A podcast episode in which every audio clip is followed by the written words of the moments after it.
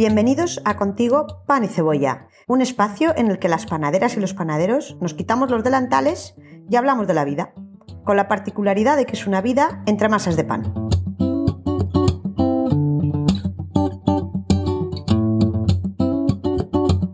Soy Beatriz Echeverría y este es el segundo episodio de Contigo Pan y Cebolla.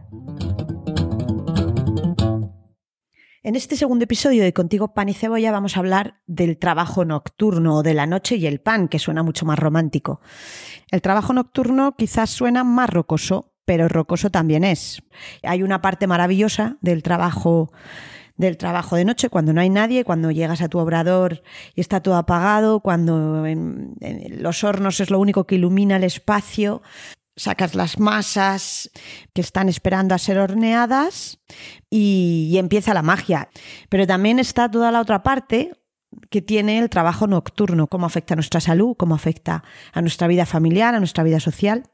Cuando hablamos del impacto del trabajo nocturno en nuestra salud, una de las cosas más importantes es el tema de los ritmos circadianos. Bueno, los ritmos circadianos, que hablaremos con, con la doctora Garrido sobre ello, pero los ritmos circadianos básicamente marcan los cambios en, las características físicas y mentales nuestras a lo largo del día.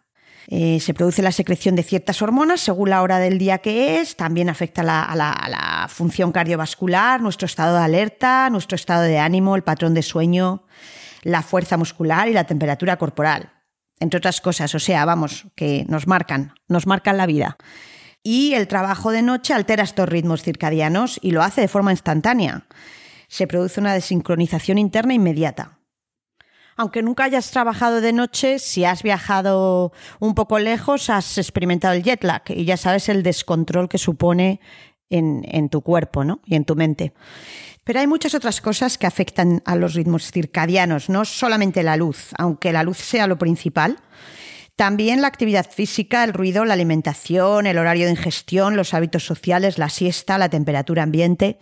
Y esto en cierto aspecto nos, eh, ayuda a pensar en qué cosas podemos modificar para, para reducir el impacto negativo que pueda tener en nuestros ritmos circadianos y en nuestra salud el trabajo nocturno. Y no hablamos solo del impacto que tiene en nuestra salud, sino también el impacto que tiene en nuestra vida social. Es verdad que el mundo está hecho para vivir de día, no está hecho para vivir de noche. Así que el trabajador nocturno se enfrenta a varias eh, dificultades. La principal es en casa. Si el trabajador nocturno cuenta o no cuenta con una familia que puede adaptarse a sus horarios y permitirle tener el descanso que necesita y el silencio que necesita para lograr ese descanso cuando llega a casa. Esa es una de las claves, pero luego también está nuestro tiempo de ocio tenemos que poder tener una vida social y tenemos que poder salir a, comer y, ver a nuestros amigos y pasarlo bien con la familia. Termino con esta presentación definiendo lo que es el trabajo nocturno. El trabajo nocturno es el que se realiza entre las 10 de la noche y las 6 de la madrugada. Y el trabajador nocturno es aquel que trabaja al menos 3 horas en esta franja horaria. Hola, me llamo Araceli Garrido, soy médico de familia y trabajo en un centro de salud en Madrid, en el barrio del Pilar.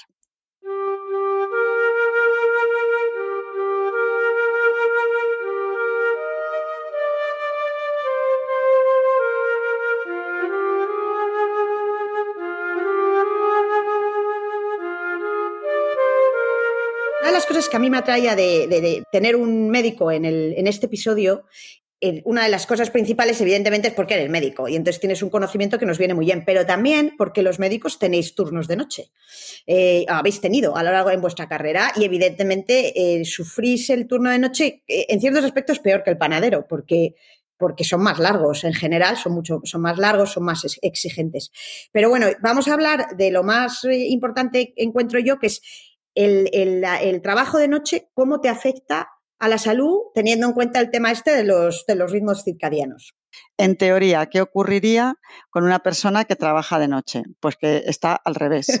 ¿Por qué digo que está al revés? Porque el ritmo circadiano habitual y normal es que eh, un par de horas antes de la hora a la que uno se va a dormir, entendiendo la hora que se va a dormir en España como las 11 de la noche, por ejemplo, pues un par de horas antes hay una hormona que se llama melatonina que se secreta en el cerebro, en la glándula pineal, y su producción tiene que ver con la luz. Entonces baja la luz y cuanto menos luz haya, pues va aumentando esta hormona. Entonces, esta hormona hace que vayamos cayendo en un estado como más tranquilo, no solamente en el cerebro, sino también a nivel de la temperatura corporal, de la tensión arterial, del ritmo, y nos va preparando para dormir.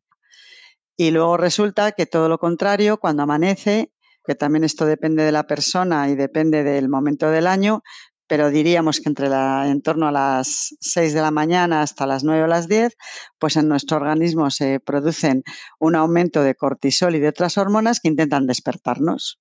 ¿Qué ocurre en la persona que trabaja a turnos? Pues que el organismo se hace un lío. En, panadería tienes como dos versiones, o sea, tienes la panadería convencional donde tradicionalmente el trabajo de noche es puramente de noche, o sea, empiezas a las 11 de la noche y terminas a las 7 de la mañana o más o menos así, y luego tienes la panadería un poquito eh, más moderna que hace uso del frío y que eso te permite entrar a trabajar a las 5 de la mañana o a las 4 de la mañana o a las 6 de la mañana, que ya estamos hablando de una cosa un poquito donde te metes un buen madrugón y evidentemente tienes que adaptar tus horarios de alguna forma, pero no trabajas la noche entera. Y de eso hay muchísimo ahora también. O sea, tienes las dos versiones. E-, ese, ese trabajo de los madrugones es diferente, no se puede, eh, hay tu melatonina y tus hormonas y tal, están como al ritmo, lo que pasa que, bueno, pues estás un poquito antes. El problema que yo creo también en las grandes ciudades es que para entrar a trabajar a las 5 de la mañana te tienes que levantar a las 3 y media o a las 4.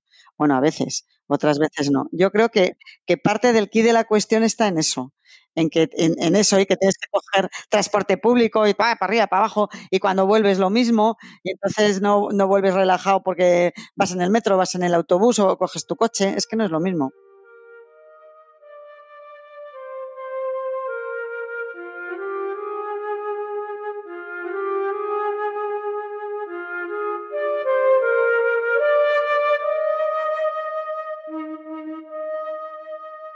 El sueño hay, mm, cinco fases, pero en general esas cinco fases como que se resumen en dos fases.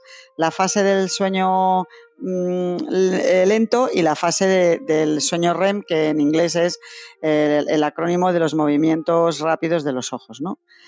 Entonces, en la fase de sueño lento, que a su vez tiene cuatro fases, pues nos vamos metiendo poco a poco, poco a poco, poco a poco en un sueño profundo. Y, a lo largo de estos cuatro, estos cuatro fases nos vamos reparando, eh, por así decir, el cuerpo físico.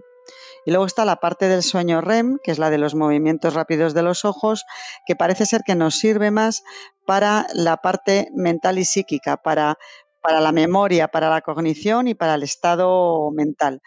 Eh, los trabajadores de noche como que mantienen bien el sueño profundo, pero a lo mejor tienen más alterado el sueño REM. Y luego, por eso, cuando dicen la teoría de la siesta de por qué 20 minutos o media hora solamente y no meterte más, es porque ahí en esos 20 minutos estás en un, un sueño de estos de la primera fase y la segunda fase que no estás demasiado profundo, que te vale un poco, pero no, no partes ahí en el, en el REN. Y lo mejor es que sean ciclos enteros. Luego ya si, si vas a dormir mucho, pues que sean ciclos enteros que te dé tiempo a hacer toda la, toda la fase REM. Claro, yo me puedo despertar de una siesta corta sintiéndome súper bien y también de una siesta muy larga sintiéndome súper bien. Pero luego hay un punto ahí entre medias que te levantas y estás completamente revuelto. Me imagino que ahí es cuando rompes, eh, cuando cortas justamente el ciclo REM. Sí, sí, sí, sí. En general, las personas que trabajan por la noche finalmente duermen en torno a dos horas, tres horas, quizá menos que el resto de las personas. Pero esto por qué es? Porque además se tienen que adaptar a la vida normal de la gente que les rodea. Y como está durmiendo menos, pues tiene las mismas consecuencias que una persona que durmiera menos. En la noche. Eso es. Sobre todo yo creo que lo que hay que tener en cuenta son dos cosas. El problema que puede haber a lo largo del, momento del trabajo y los problemas que puede haber después del trabajo. O sea que los problemas que hay en el, durante el trabajo es que la persona no esté lo suficientemente despierta, lo suficientemente descansada y lo suficientemente alerta. Claro. Para mantenerse despierto, pues el consejo es que es ponerse 45 minutos de luz blanca antes de ir a trabajar y mucha luz para estar despiertos. Y tomarse algo para estar despierto. Y que además mm, donde estén, mm, o sea, que haya un poquito de estímulo, de estímulo de música, de estímulo de ruido. ¿Y da igual que la luz sea artificial? ¿La recibe igual el cuerpo como si fuera la del sol? El cuerpo la recibe igual, sobre todo si es luz blanca. Eh, luego dicen también que a veces se deben de utilizar siestas como medida para evitar la fatiga y mejorar el rendimiento, pero que hay gente, cuando se tienen que empezar por la noche, pues hacen una siesta a lo mejor a las 7 de la tarde, a las 8, pero pequeñita.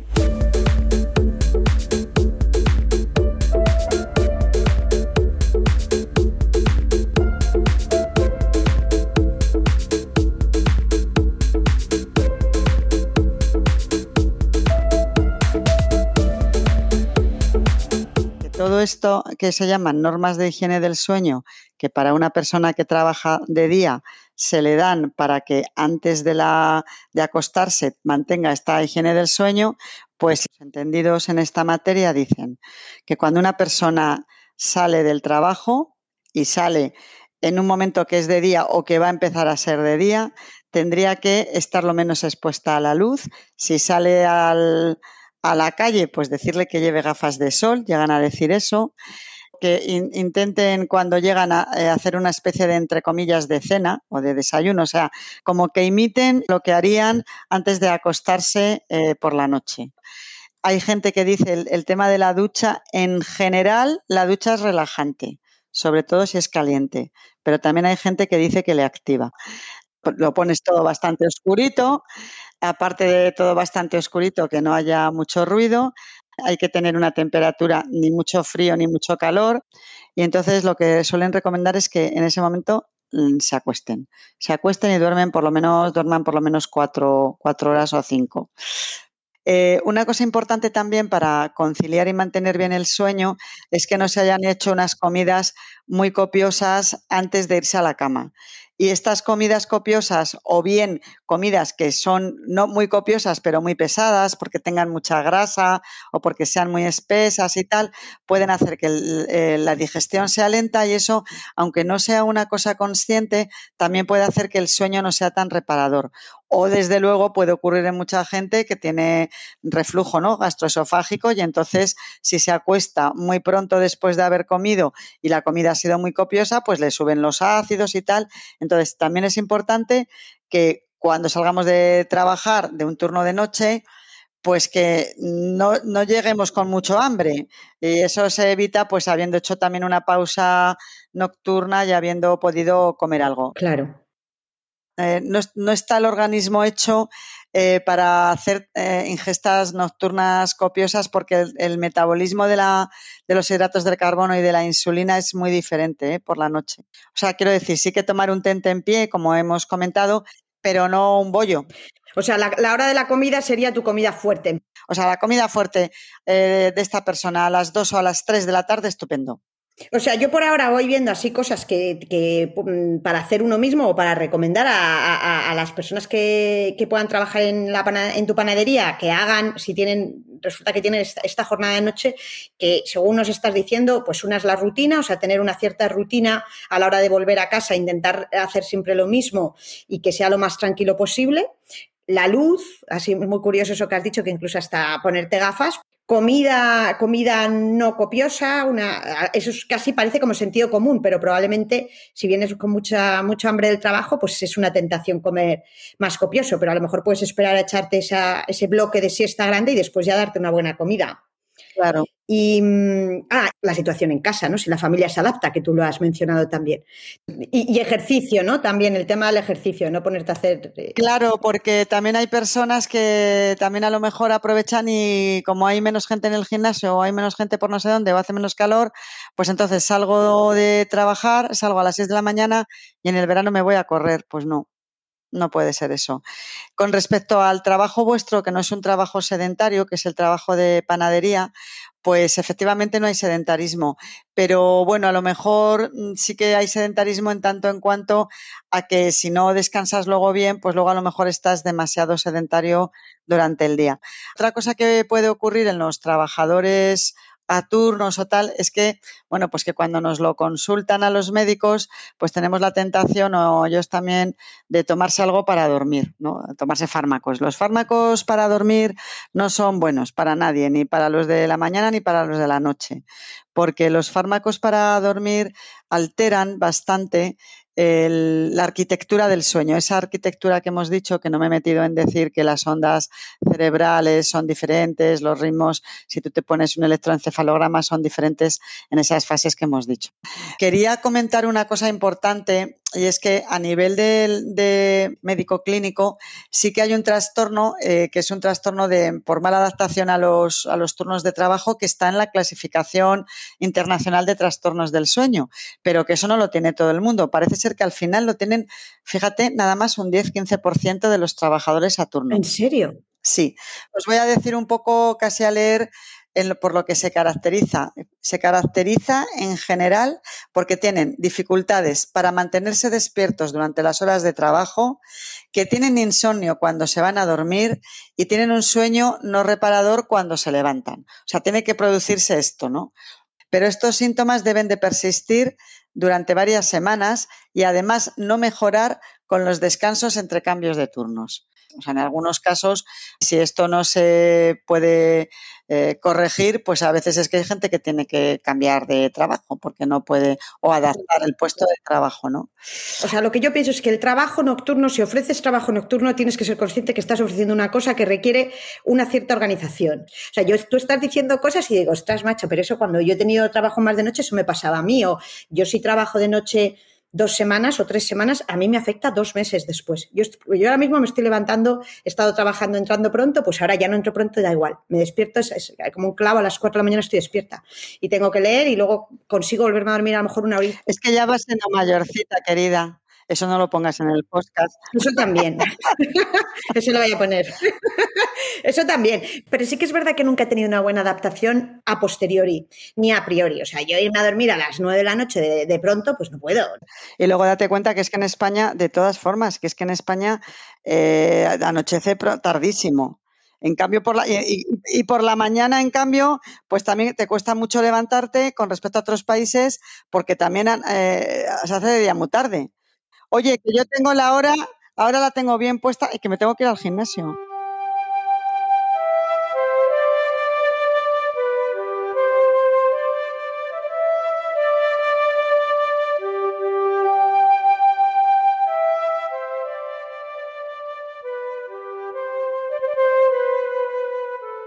Eh, soy Jesús Machí, de Valencia, del Horno San Bartolomé.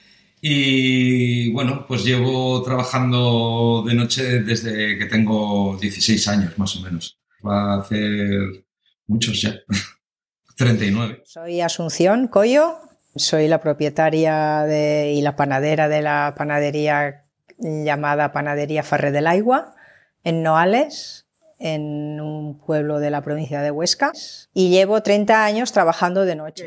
mi nombre es Cristian Aloé, mi panadería es Pancasero Artisan Bakery, es una pequeña panificadora. Estoy en Maracaibo, Venezuela, estoy en todo el trópico, calorcito, sabroso todo el año y tenemos trabajando de noche aproximadamente unos 5 años.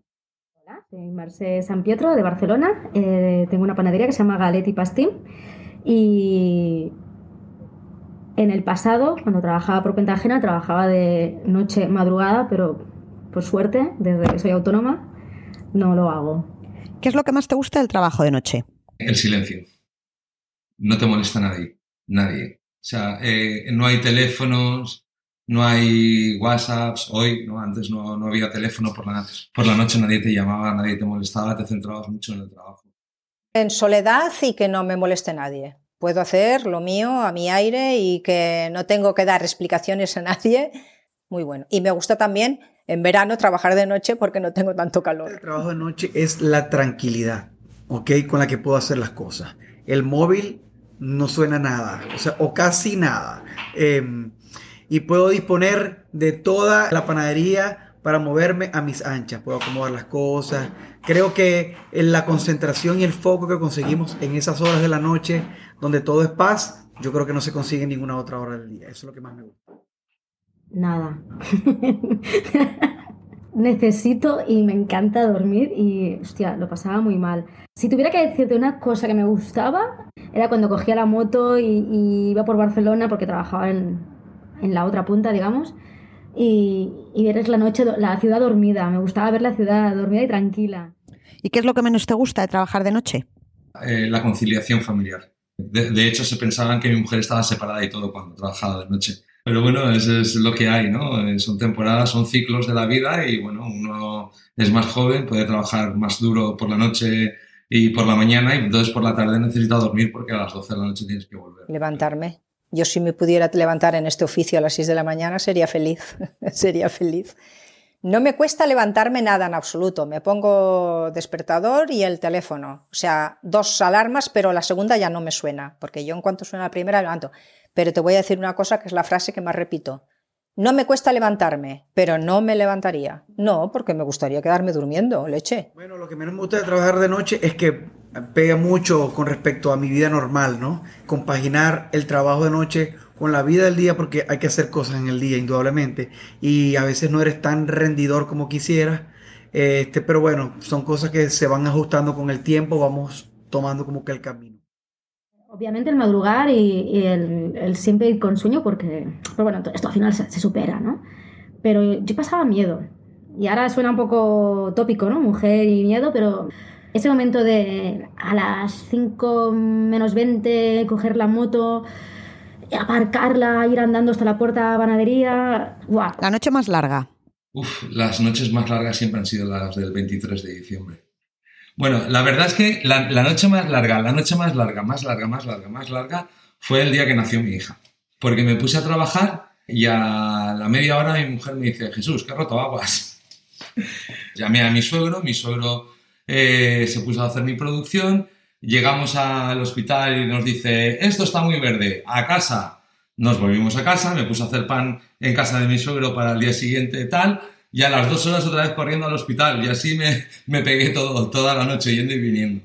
Eh, nació a las 8 y 10 de la, a las 8 y 5, 8 y 10 de la mañana nació mi hija. Que se te rompa la luz del horno, la luz del horno.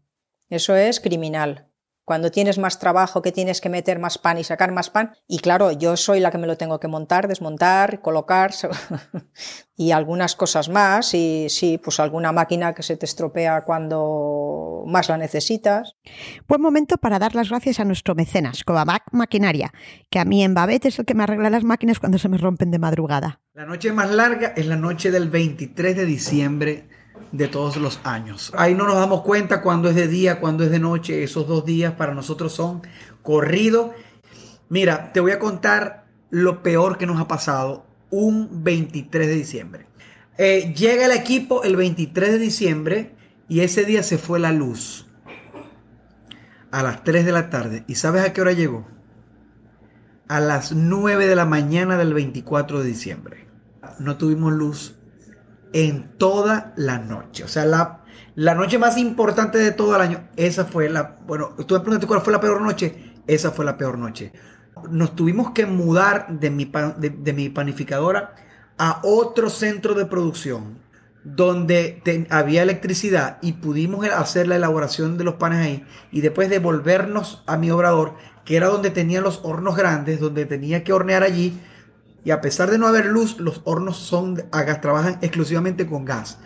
Y por fortuna, todos los clientes salieron con su pan prometido.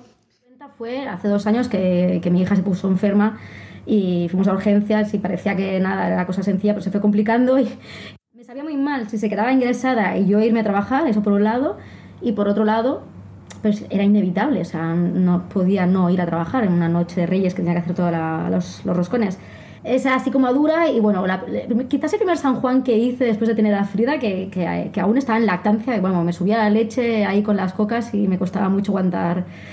Tenía que sacarme la leche y solo ir corriendo a casa.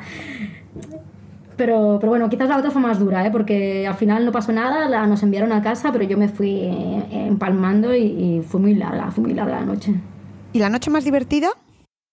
Uf, yo muchas, porque eh, una de las cosas que, que me has más me ha gustado es tener buen rollo con la gente que tenía alrededor. ¿no? Me gusta hacerle la vida fácil a, a, los trabajadores y que ellos me la hagan a mí, ¿no? por supuesto.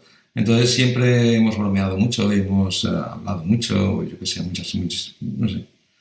he tenido muchas, muchas muy, muy divertidas. Bueno, noches divertidas, muchas no, pero sí, alguna, por ejemplo, si es la fiesta del pueblo, eh, entonces, pues claro, trabajas esa noche y bueno, pues ves que van viniendo a verte los que están en la fiesta, en el baile del pueblo, porque se pone aquí cerca, y te vienen a ver, te vienen a ver, y bueno, vienen con su cubata, te, hacen sus risas, pues bueno, pues vienen a comprar algo y bueno, pues el cachondeo, pues claro, esa noche es bonita. Pues muchas veces también te lo pasas bien escuchando música. Y a veces pues estás haciendo pan y te pones a bailar y te lo pasas bien y dices, ostras, es que te da una energía que a mí es que la música es muy importante. Las noches más divertidas son esas mismas noches del 23 de diciembre. Nosotros ponemos música a todo volumen, ponemos gaita, la música nuestra, la música que se escucha aquí en diciembre. Gracias a ese entusiasmo, gracias a ese ímpetu, y a lo que significa para nosotros el pan de jamón y, y la temporada navideña, esa noche es espectacular. Primero porque hay más gente en el obrador de lo habitual. Siempre buscamos más gente para que, para que nos ayude con la gran faena que tenemos. Entonces esas personas tal vez no son tan conocedoras del oficio, más o menos. Y bueno, hacemos la carga con ellos, disfrutamos mucho, hacemos muchas bromas. Ay, la noche más divertida. Noches divertidas, eso es difícil, ¿eh? eh pues te diré que quizás con los años, la experiencia y por ejemplo este último San Juan, que ya, ya, ya tenía como todo controlado, ¿sabes? Como que todo iba saliendo bien. Entonces me daba igual trabajar de noche porque todo me estaba saliendo bien. Y a mí eso ya me da un subidón. ¿Con quién te ha gustado más compartir la noche? Especialmente con mi suegro. Eh, yo me lo pasaba muy bien con, con, él trabajando porque era muy buen panadero, ¿no? Entonces, un poco de la vieja guardia, pero aún así creo que en aquel momento hacíamos un pan de una gran calidad, ¿no? Entonces ese aprendizaje fue, me llenaba mucho, ¿no? O sea, su opinión, sus conversaciones, no sé, me, gustaba muchísimo trabajar con él. ¿Quién me gusta más? ¿Con quién me ha gustado más? Pues no mi hermano. Mira, mi hermano, tenemos tantas historias juntos de niños que nosotros nos, cada vez que estamos juntos en el obrador, estamos solos, a veces no están los, muchachos, nosotros nos metemos en un túnel del tiempo y empezamos a recordar y escuchar música y escuchar anécdotas de, bueno, cuarenta y tantos años atrás que vivimos y bueno, de verdad que con, él la pasó espectacularmente bien. Mm, a ver, volviendo atrás, ¿no? Que solo he trabajado de noche en las panaderías que trabajaba por cuenta ajena. Eh, quizás si tuviera que escoger entre, pues con el equipo de Daniel Jordan, éramos más, entrábamos, entrábamos todo el equipo a la, a la madrugada y bueno, supongo que al ser más gente era más divertido. ¿Y la familia? Bueno, lo han llevado bien porque mi mujer es hija de panadero, lo, lo, ha tenido, lo ha mamado desde pequeña y entonces, pues bueno, pues más o menos lo, lo ha llevado, ¿no? Sí que es verdad que eh, ha pasado momentos, muchos momentos sola por el día, sobre todo con, con, mi hija la mayor, ¿no? Pero bueno, es, era parte del juego de ese momento, ¿no? O sea, no teníamos otros medios para hacerlo. Entonces, o, te adaptabas o, o, te ibas. Entonces, como a mí me gustaba tanto, me quedé. Bueno, pues condiciona mucho, sí, condiciona mucho. Que bueno, pues yo tengo una hija, ahora ya tiene 35 años, pero ella nunca ha asimilado el que no pudiéramos ir de vacaciones juntos, de que pues estos horarios, siempre a dormir pronto, porque pues los papás se tienen que levantar pronto.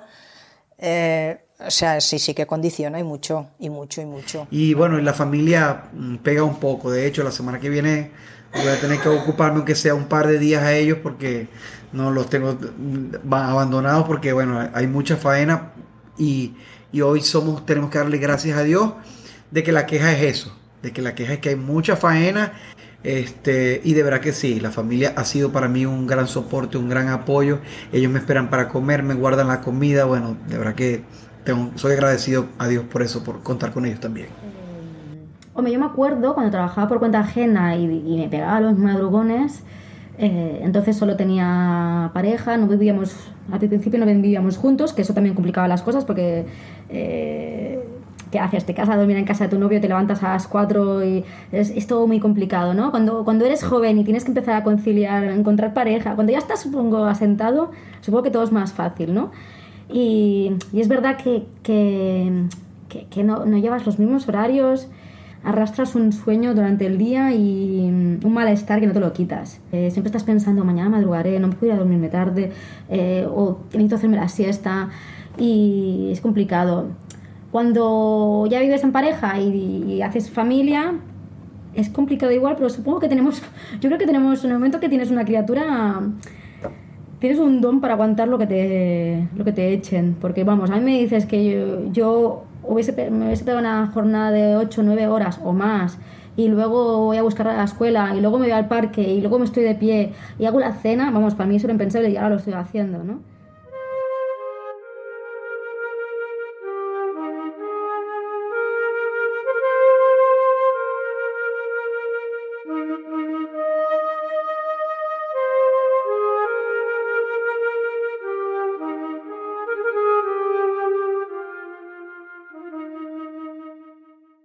Nico de la Subirana, Fernando de Cotana del Ambroz.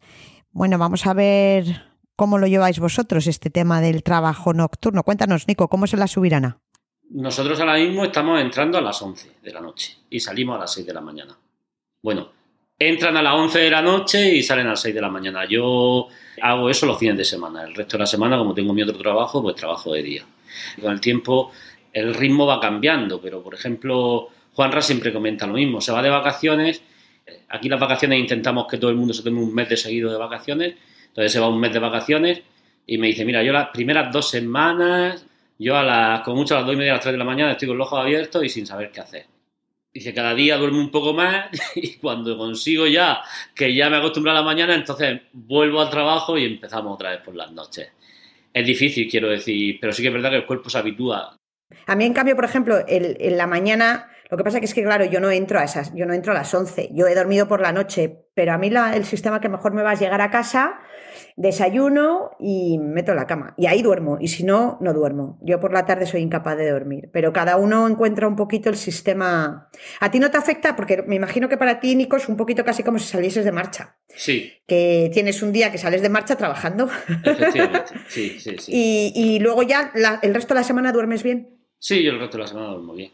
Y luego aquí hay quien sí sale, como tú dices, desayuna y se va a dormir y, se, y duerme hasta el mediodía y tal, que tal vez sería la opción más, más lógica. Tú sales a las 6 de la mañana, estás de noche, desayunas, tomas algo, te das una duchita y te metes en la cama. Eh, luego está Juanra, que Juanra, yo creo que Juanra directamente no duerme. Quiero decir, Juanra llega y yo creo que da dos cabezas por la mañana allí de mala manera y tal luego se acuesta después de comer y tal, y si duerme ahí a lo mejor cuatro horas o así de seguida, cuatro o cinco horas, y ya se levanta a las nueve y media, diez, para tomar algo y venirse a trabajar. O sea que Juanra realmente duerme muy poco. Juanra duerme muy poco, sí. ¿Y se encuentra bien, sin embargo? Sí, hay días, cuando llega el fin de... Yo creo que Juanra lo que pasa es que el fin de semana recupera. Recupera en el sentido de que está muerto y, duerme más. Pero es un rollo, el horario nocturno es un rollo. Pienso. Hay gente que no. Yo hablaba de un panadero, no entraba a las 11, entraba a las 3 de la mañana. Pero me decía que para él era su horario ideal. Y yo creo que cada uno, que depende mucho de la vida, como la lleve cada uno y tus relaciones sociales y tus cosas y lo que quieras hacer y tu hobby y tal. Pero él me decía que él entraba a las 3 de la mañana, salía a las 10, 11 de la mañana y entonces hacía vida normal. Quiero decir, se iba a hacer su deporte, se tenía que hacer alguna gestión de papeleo o lo que fuera lo hacía, por la tarde estaba con su hijo un rato, tal cual, y se acostaba a las 6, 7 de la tarde hasta las 3 de la mañana. Y decía que a él le funcionaba muy bien. claro, depende de cómo cada uno se, se organiza. quizá esa opción que es muy buena, porque básicamente mueves el bloque entero de, tu vida y ya está. Mm. Tienes que tener eh, una casa tranquila a esas horas, que eso quizás es difícil, ¿no? El que puedas tener una casa con esa tranquilidad a esas horas. Pero si lo puedes tener probablemente desde el punto de vista de, tu bienestar físico y mental y tal, sea de lo mejor. Lo único que a lo mejor, pues socialmente, pues eso, nunca sales a cenar y tal y cual, pero bueno, es, eh, ganas otras cosas, como tú bien dices. Fernando, cuéntanos un poco tu experiencia con el trabajo de noche. Yo mi experiencia es muy negativa, la verdad, eh, desde mi punto de vista. yo sería un poco como Juanra, yo dormía poquísimo. Esas, eh, Yo empezaba a las dos y media, o sea, no era trabajo nocturno, nocturno, era como un poco de madrugada. Y terminaba pues tarde, como sobre la una o para ahí. Joder. Y entonces dormía más o menos entre dos y cuatro horas al día. ¡Ah! Fernando. Me pilló en una época muy sociable, en Herbás, pues veía mucha gente y tal y cual, pues tampoco me acostaba pronto y hacía vida social como, como el resto. Me duchaba con agua fría por la mañana y, y ya está, como, como nuevo. Lo que pasa que sí que es verdad que aunque yo me encontrara bien y para trabajar a tope y eso, pues por lo que dice la gente, pues te vuelves un poco más irascible y tal. Y así estuve los cinco primeros años. O sea, que eres más simpático ahora que entonces. Hemos, Sí. hemos conocido el mejor momento. Cinco años durmiendo tan poco. Sí. Todo el año entero, así, menos las vacaciones. Y, el fin de semana también dormía más. Bueno, o sea, Pero entre semanas sí dormía eso, muy poco. De dos a cuatro horas más o menos. ostras, tío, como Margaret Thatcher, ¿no? Dicen que dormía. Por eso estaría irascible la mujer también. Claro. Ahora lo entiendo todo. Buf.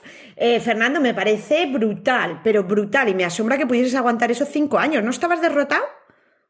Pues no, te digo que las duchas de agua fría son buenísimas. Oye, Feri, ¿por qué tenías ese horario de todas maneras? ¿No podías arreglar la producción de tal forma que por lo menos hubieses podido entrar en plan a las 5 con ese pedazo de horno que tienes? Eh, no tenía ese horno, tenía un horno giratorio de leña que tenía que Ah. encender, etcétera, etcétera, y que tenía poca capacidad. Ah, Pero aparte es que no tenía nada de frío, no tenía ninguna... Entonces Mm. iba todo en directo. No tenía tiendas, los panes estaban súper tarde, eran para enviar con agencias. pero- ah. Uf, tío, madre mía, si no me extraña que tengas mal recuerdo, Fernando, porque, eh, o sea, a mí el trabajo de noche, si no es, me cuesta muchísimo por voluntad propia hacerlo, y sin embargo, cuando me toca hacerlo, la verdad que me encanta. O sea, para mí es el mejor horario de obrador con diferencia, no hay tanta, vamos, no hay casi nadie, estás solo o a lo mejor hay una persona más.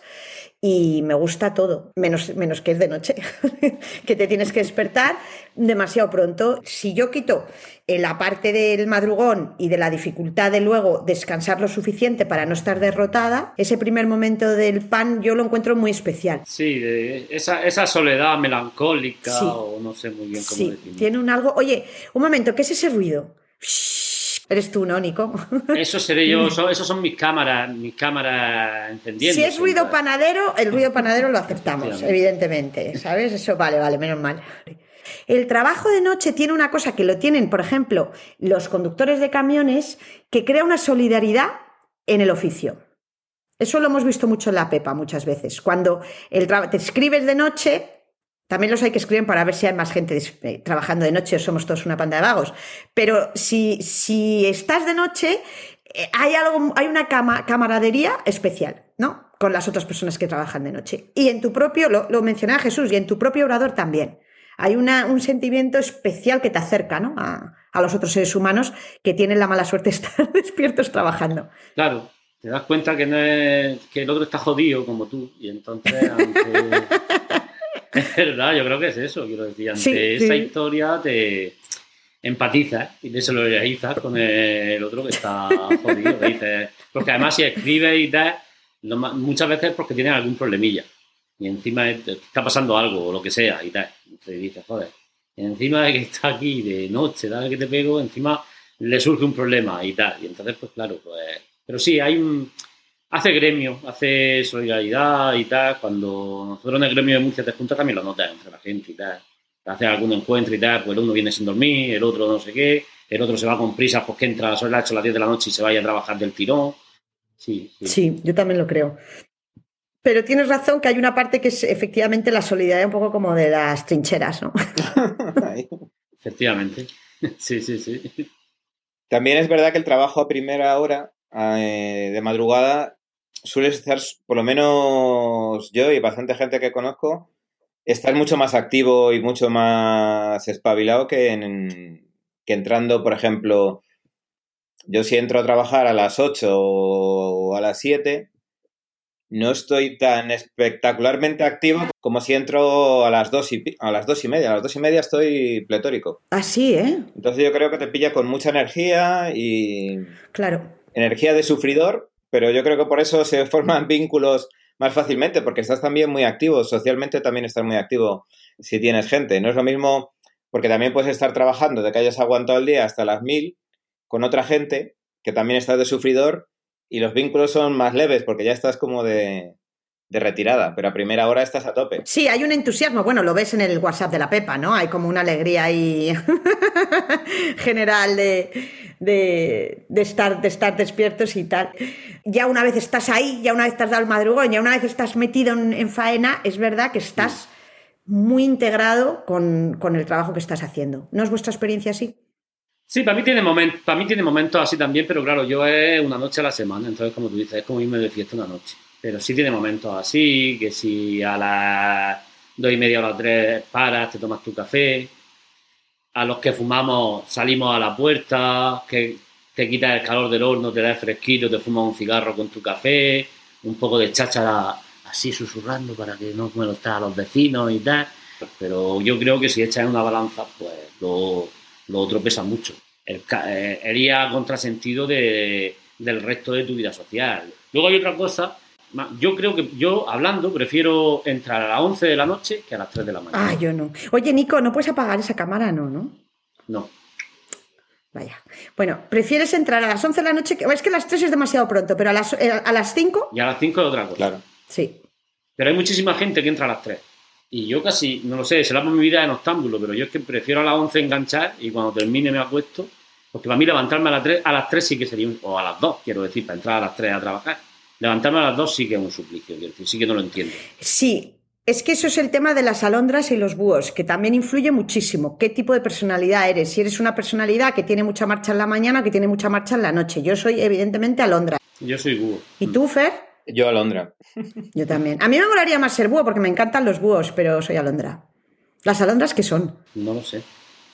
Tú lo has dicho. Las alondras es un pajarito así marroncito que canta muy bien y que vive en zonas así secas, de secano. Ah, eh. Bueno, pues eso somos tú y yo, Fer. Y tú, búho. Claro, eso por lo visto influye sí. mucho también, el que seas alondra o seas búho. O sea, que para mí, por ejemplo, yo pienso, yo prefiero que, o sea, a veces pienso, sí, yo me quedaría de noche, trabajo del gol, y me mata. Cuando lo he tenido que hacer, me mata. O sea, es horroroso. Eh, llego con ánimo y luego me, estoy derrotada.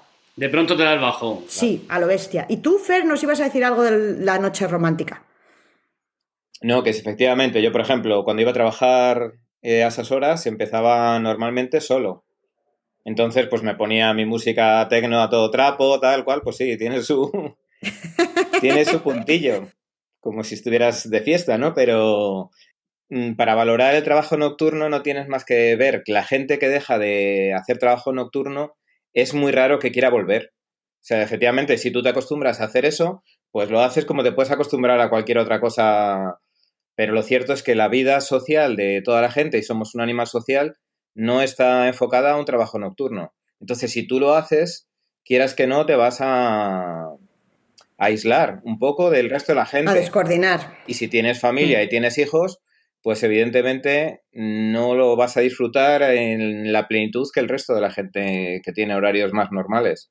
Entonces yo creo que en la medida de lo posible el trabajo nocturno debería ser a, a extinguir. Si queremos que, que, las nuevas generaciones tengan interés en la panadería, evidentemente hay que utilizar medios para intentar que los horarios sean un poco mejores. Estuvimos en, una, en, el, en el evento este que, que, de Comoita Amiga en Galicia y en un momento dado, hace, esto sería en el 2016, juraría, o no sé, pero bueno, por ahí, y dio una charla Xavi Barriga.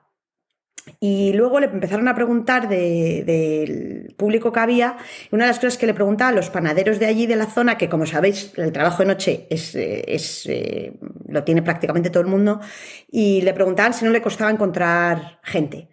Y él dijo que no, y, eh, pero que en su panadería no se trabajaba de noche. Claro, la gente entra, pues eso, a las 5 o a las 6, no sé muy bien a qué hora entran, pero entran de madrugada tarde, o sea, no a las 3. Y, y entonces, claro, es verdad que hay una parte que es mucho pedir. O sea, si, si no hay trabajo, pues trabajarás de panadero de noche. Pero si no, a un chaval de 20 años entrar a las 11 de la noche le destrozas la vida, la vida social. Y sí, se va a adaptar, eso es cierto, se va a adaptar al final. No todo el mundo se adapta, pero vamos a poner que es de los que se adapta. Entonces sí que es verdad que yo creo que en la medida que podamos utilizar tecnología para, para evitar el trabajo de noche hay que hacerlo. Porque no tiene nada que ver empezar a las 5 que empezar a las 11. No te cambia la vida así. Un tema que no hemos hablado, que, que es bastante importante, sería ver cuál es la opinión sobre el trabajo nocturno y este tipo de horarios de los allegados, ¿no? A los panaderos, porque claro, eh, pues es como otros trabajos así que son intensos, pues yo que sé, me imagino hostelería. Yo conozco mucha gente de hostelería que prácticamente no hace otra cosa en su vida que estar trabajando porque son unos horarios demenciales, ¿no? Sí. Y cuanto más fiesta, más se trabaja. Claro, y luego todavía salen con otros camareros hasta tal, pues, pero claro, una cosa es como lo vive la persona que al final te habitúas y ya aguantas carros y carretas, y otra cosa es tu entorno, tanto si tienes familia o, bueno, sobre todo si tienes familia, claro, de tu pareja o si tienes hijos o lo que sea. Muy cierto, muy cierto. Y les afecta un montón, ¿eh? Por más que uno quiera, afecta un montón y les rompes también un poco el sueño y les y luego estás muy cansado de noche y luego tienes que trabajar eh, ciertos días que no toca trabajar. Y sobre todo también porque la persona que, que tiene el trabajo, bien sea el hostelero, bien sea el panadero, al final, eh, de una forma un poco obligatoria, a lo mejor de- o no, pero al final lo ha elegido. Quiero decir, pero el entorno, los hijos, l- hijas, la mujer o el marido, eso no lo han elegido. Quiero decir, eso, eso toca vivir con esa persona. Y además el que trabaja de noche hay una cierta exigencia, bueno, yo por lo menos en mi casa pasa, eh, yo no tengo hijos, pero bueno, con, con mi pareja, que de alguna manera, como tú eres el sacrificado que está trabajando de noche, pues que tiene que haber una tolerancia contigo. Y es verdad que el otro es un, ¿no? El otro pobre lo, lo sufre. Em, si no tienes ese apoyo en casa, yo creo que es, o sea, si en casa no aceptan el trabajo No, lo aceptan o no pueden, o, o- o no hay convivencia, decir, o te separas divorcian. o lo que sea. eso no- Sí. Bueno, como hijo supongo que importa, pero mucho menos, Sí. ¿no? Como hijo, a lo mejor lo has vivido desde el principio y te parece que es que eso es así y ya está. O eres adolescente y estás más contento de no ver a tu padre. También. Exactamente. Te pasa de todo. Bueno, ¿y tu experiencia, Fer? ¿Cómo lo han llevado en general tu, tu entorno? Fernando siempre que se echa pareja trabaja en la panadería al final. Sí, pero lo cierto es que ha tenido bastantes separaciones, con lo cual...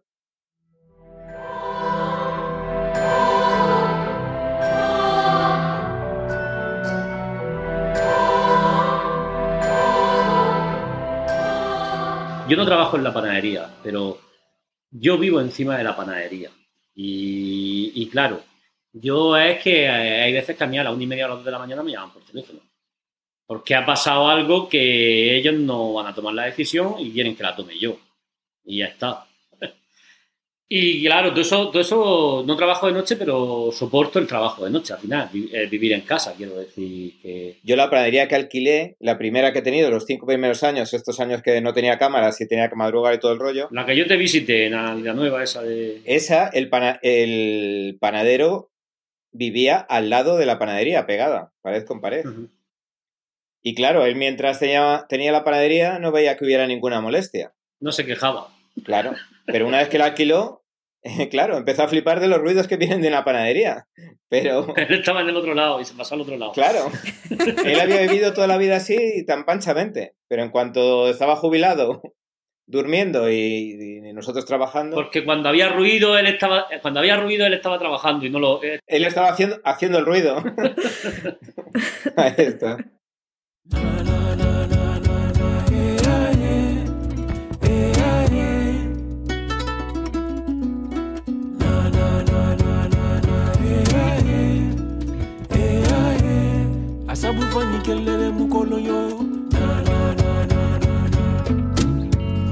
El 6 de enero pasado, por fin con la Navidad detrás, me levanté de la siesta con unas ganas tremendas de aprender algo nuevo, que no tuviese nada que ver con la panadería. Y justo en ese momento me llegó un vídeo por WhatsApp de un músico callejero que se llama Vilan Goregen, que estaba tocando la darbuka en un parque y una canción que era muy chula, que luego descubrí que era una canción popular finlandesa que se llama Levan Polka. Bueno, el vídeo lo vi y me pareció, me, vamos, me dio un subidón enorme. Me puse de buenísimo humor. Y, entonces pensé que quería aprender a tocar eh, pues algún instrumento de percusión. Y al final, por un tema ergonómico, me decidí por el yembe. Y entonces encontré el curso de Tuque Batuques. La verdad que ahora que lo pienso, no sé si realmente me encontré el curso de Tuque Batuques y entonces me decidí por el yembe. No lo tengo claro. Los cursos de Tuque Batuques me recuerdan a los cursos de J. Barros, que estuvo con nosotros en el episodio anterior. Tienen algo similar. Esa forma en la que van construyendo el ritmo, una cosa sobre la otra, poco a poco, despacio, y luego de pronto todo se une y fluye. También me recuerda a lo que es aprender a hacer pan. Y además te lo enseñan con la absoluta convicción de que vas a aprender. Y bueno, y desde entonces eh, la verdad que toco el yembe casi todos los días. Y no sé muy bien por qué, pero yo lo asocio al trabajo de noche. Quizá porque me vino después de una noche de trabajo, pero creo que no, creo que es que tiene algo parecido. Yo creo que, que tiene algo introspectivo, algo introspectivo muy placentero y una cierta evasión que tiene mucho que ver con la música. Así que cuando decidí que el programa iba a ir sobre el pan y la noche, me parecía que la música tenía que ser de mi profe de yembe. Muy buenas, queridos oyentes. Soy Miki Moreno de la Escuela de Percusión tuquebatuques.com. Eh, bueno, lo primero, Bea, te agradezco mucho la oportunidad de compartir nuestra música en tu podcast, Contigo Pan y Cebolla. Eh, larga vida para el podcast y mucho disfrute por el camino. Bueno, os cuento, Bea y yo nos conocemos a raíz de los cursos de percusión que damos en nuestra escuela, Tuque Batuques. Ella es alumna de uno de los cursos online y hablábamos eh, antes de este podcast, eh, bueno, de las particularidades que tiene trabajar de noche. Y en este caso, pues compartimos, hay puntos en común, el gremio de los panaderos con el gremio de los músicos, ¿no? Y bueno, veíamos, por ejemplo, una de las cosas es que la música nos hace mucha compañía, ¿verdad? Cuando trabajamos en esos horarios, que muchas veces tiene estos ratitos de introspección, estás trabajando y, y la música te acompaña un montón. Y otra, por ejemplo, es que, bueno, cuando tienes unos horarios un poco diferentes es muy importante que busquemos espacios que nos nutran, ¿verdad? Que veamos cómo poder eh, compatibilizar con nuestro día a día, momentos de descanso, momentos de disfrute. Y una de las cosas que, que nos hace nutrirnos es hacer actividades pues que, que, que, nos resultan agradables, ¿no? Hay quien le gusta tocar la guitarra, quien le gusta salir a caminar, hacer deporte, pintar, lo que sea. Y esto trabajando de noche muchas veces es todo un reto ver cómo buscamos esos espacios, ¿no? Y nosotros en la escuela, que tenemos también cursos presenciales, decidimos eh, hacer cursos online precisamente para, toda, para todas las personas que necesitan eh, poder hacerlo pues en horarios diferentes o que quieren poder tocar un poco pues cuando quieren, a su ritmo, ¿no? Y, bueno, pues estos cursos la verdad que están funcionando muy bien. Y luego, eh, bueno, esta música tan bonita que, que estabais empezando a escuchar, a ver si os gusta, espero que os guste, forma parte de uno de los proyectos que desarrollamos en Tuquebatuques. Tenemos distintos proyectos musicales. Este en concreto es Sanke, que está liderado por Abubakar Sila. Abubakar Sila es un maestro eh, guineano, es multiinstrumentista, hace una música preciosa. Y también está Pablo del Fresno, que es guitarrista y compositor. Este tema lo hemos grabado en su estudio. Y yo estoy a la percusión. Bueno, es una primicia porque todavía no, no, ha salido. Esto es un single que va a salir dentro de poquito. O sea que, bueno, os dejo con este tema. Se llama DJ. Nos parecía muy, muy apropiado para el tema de hoy que, que, estamos tratando ahí en el podcast porque habla de superación, de caminar con energía hacia lo que queremos, de perseverar en nuestros objetivos. Bueno, habla de todo esto. Eh, DJ se llama el tema del grupo Sanke. Y nada, deciros que si os gusta la percusión y, os apetece investigar en nuestra escuela, en Tuquebatuques y en nuestra web, en tuquebatuques.com, tenemos alguna, alguna clase gratuita, podéis entrar y hay alguna clase gratuita que podéis hacer así online y lo mismo descubrís una nueva afición. Bueno, os dejo con, con la música de Sanke. Un abrazo grande. Chao.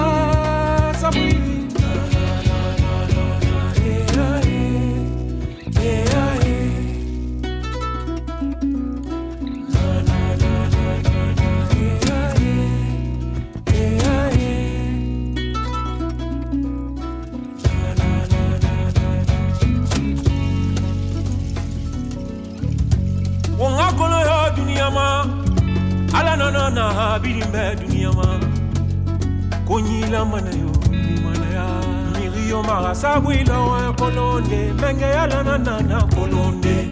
Miriyo maga sabu ilɔwɛ kolonde. Mɛngɛya lana nana kolonde. Iyasadiyɛnde ifamane genide iyasabata yo duniyala duniya ka masin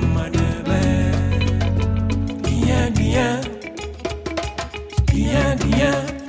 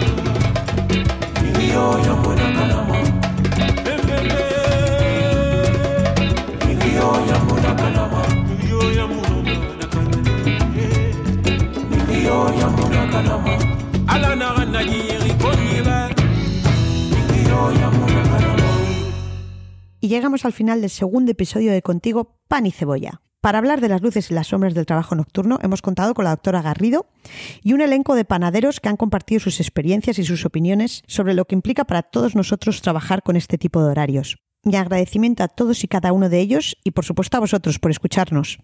Ha sido un placer contar también con la aparición estelar de mi profe de Yembe, Miki Moreno, de la Escuela de Percusión Tuque Batuques, que ha compartido con nosotros en primicia la canción DJ del grupo Sanke. Las melodías son de Michael Cobrin y Julio Sache. Mención especial a nuestro mecenas, Cobamac Maquinaria. Soy Beatriz Echeverría y este es mi podcast. Contigo, Pan y Cebolla, episodio 2, El pan y la noche.